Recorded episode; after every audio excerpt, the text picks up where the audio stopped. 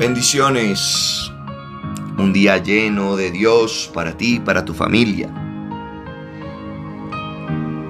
Amado Espíritu de Dios, te pedimos a esta hora que vengas sobre nuestros corazones, que nos llenes, que nos muevas y que tu palabra dé fruto, frutos de vida eterna en nuestra vida. Amén. Del Evangelio según San Mateo, capítulo 21. Cuando se aproximaron a Jerusalén y llegaron a Betfagé, en el monte de los olivos, envió Jesús a dos discípulos con este encargo. Id al pueblo que tenéis enfrente, y enseguida encontraréis un asna atada y un pollino con ella. Desatadlos y traédmelos. Y si alguien os pregunta algo, decid, el Señor los necesita, pero enseguida los devolverá. Esto sucedió para que se cumpliese lo dicho por el profeta. Decid a la hija de Sión, mira tu rey viene a ti, manso y montado en un asna, y un pollino, hijo de animal de yugo.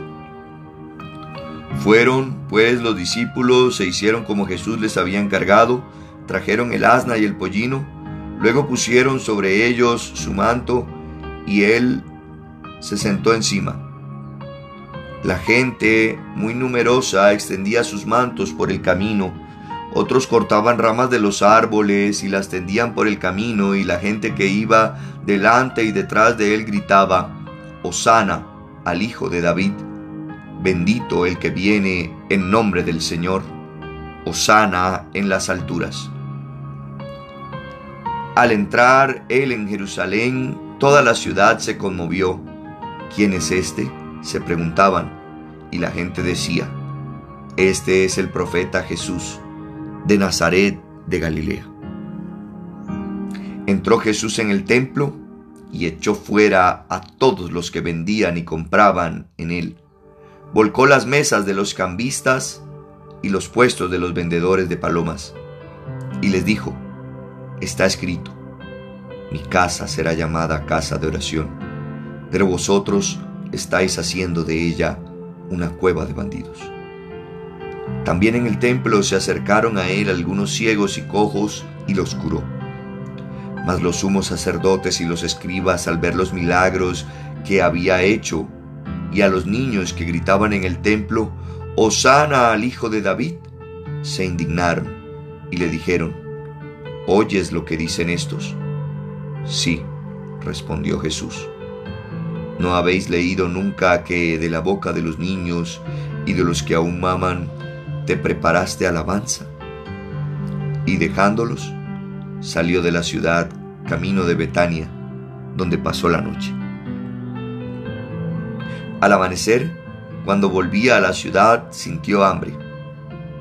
Al ver una higuera junto al camino, se acercó a ella, pero no encontró más que hojas entonces le dijo, que nunca jamás brote fruto de ti.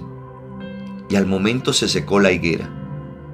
Al verlo los discípulos se maravillaron y decían, ¿cómo ha quedado de repente seca la higuera?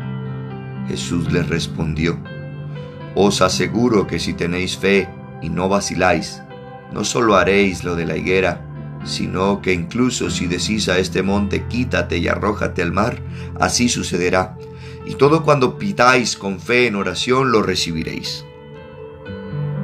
Llegó al templo, y mientras enseñaba se le acercaron los sumos sacerdotes y los ancianos del pueblo que le preguntaron, ¿con qué autoridad haces esto? ¿Quién te ha dado tal autoridad? Jesús les respondió, también yo os voy a preguntar una cosa. Si me contestáis a ella, yo os diré a mi vez con qué autoridad hago esto. ¿De dónde provenía el bautismo de Juan? ¿Del cielo o de los hombres? Ellos discurrían entre sí. Si decimos que es del cielo, nos dirá, entonces, ¿por qué no le creísteis? Pero si decimos que es de los hombres, tenemos miedo a la gente, pues todos tienen a Juan por profeta. Así que respondieron a Jesús, no sabemos. Él les replicó entonces, pues tampoco yo os digo, con qué autoridad hago esto. A ver, ¿qué os parece? Un hombre tenía dos hijos. Llegándose al primero le dijo, Hijo, vete hoy a trabajar en la viña. Él respondió, No quiero. Pero después se arrepintió y fue. Llegándose al segundo le dijo lo mismo. Él respondió, Voy, Señor, pero no fue. ¿Cuál de los dos hizo la voluntad del Padre? El primero, le dicen. Jesús añadió, Os aseguro que los publicanos y las prostitutas llegarán antes que vosotros al reino de Dios.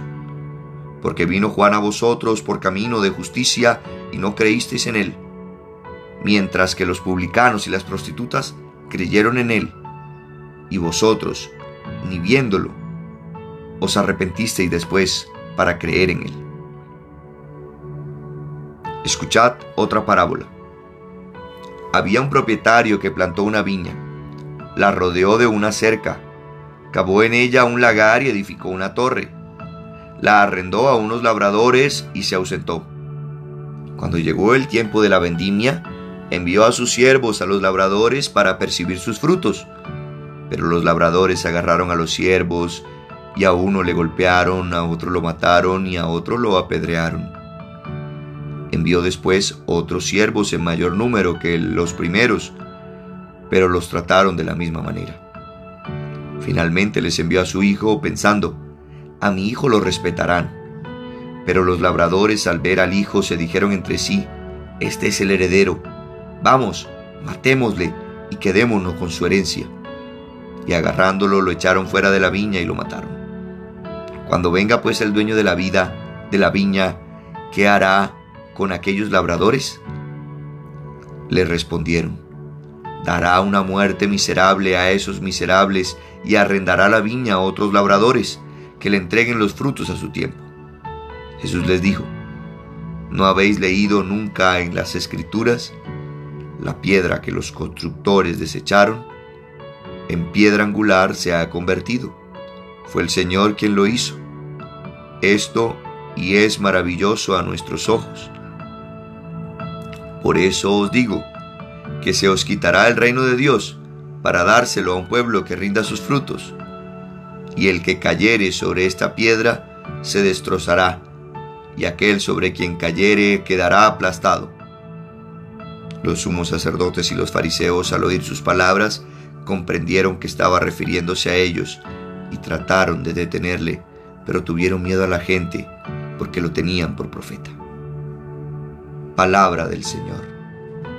Gloria a ti, Señor Jesús. Hermanos, iniciamos este capítulo 21 con la entrada de Jesús en Jerusalén, la entrada triunfal.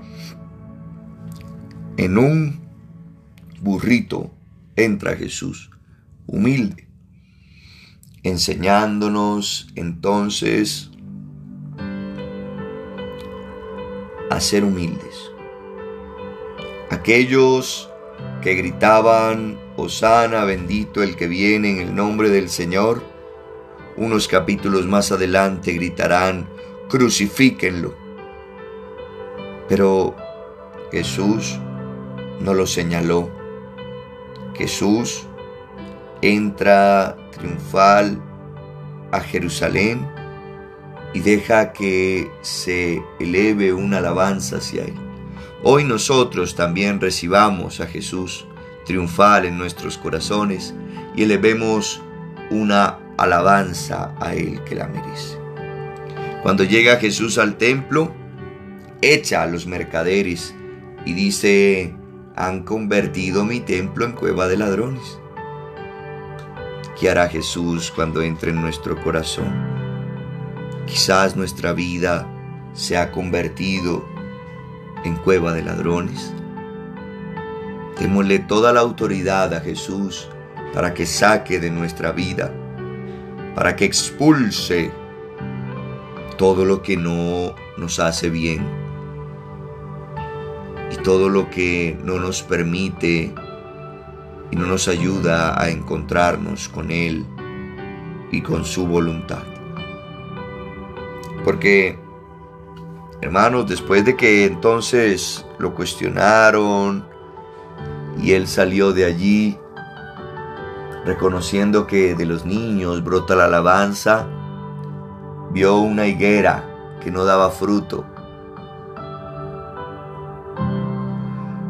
Hermanos, nosotros estamos llamados a dar fruto. No sea que demos solo hojas y que nuestra oración sea según su voluntad y sea con fe.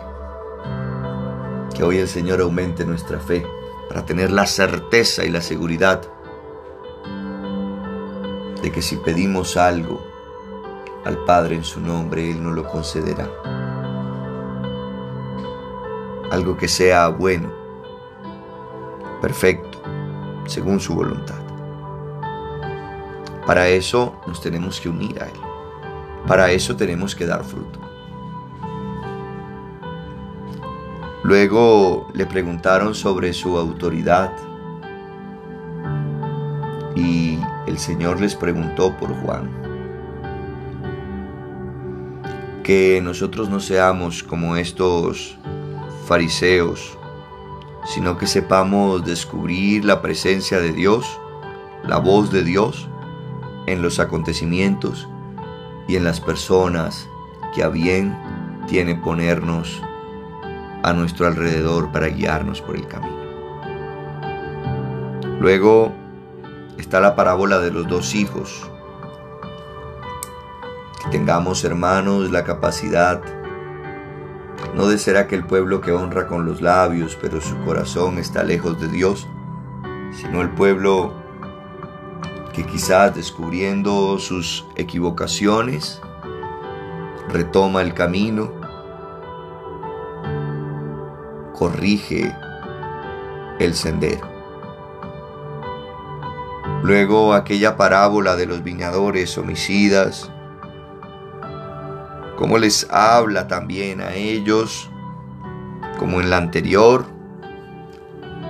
pero no solo a ellos, nos habla a nosotros, porque somos administradores. Él nos ha dado este mundo, nuestra vida, para que administremos y para que demos fruto a su tiempo. Pero nosotros hemos querido apropiarnos de la vida Queremos, hemos dicho, es nuestra y hacemos lo que querramos con ella. Y hemos querido matar a Dios en nuestra vida, siendo nosotros nuestros propios dioses. Que hoy Dios nos dé la gracia, entonces, de no ser aquellos que apedrearon a los profetas y que mataron a su Hijo, sino aquellos que reconocen la soberanía del Padre del Cielo y que dan fruto a su tiempo. Dios los bendiga. Un abrazo.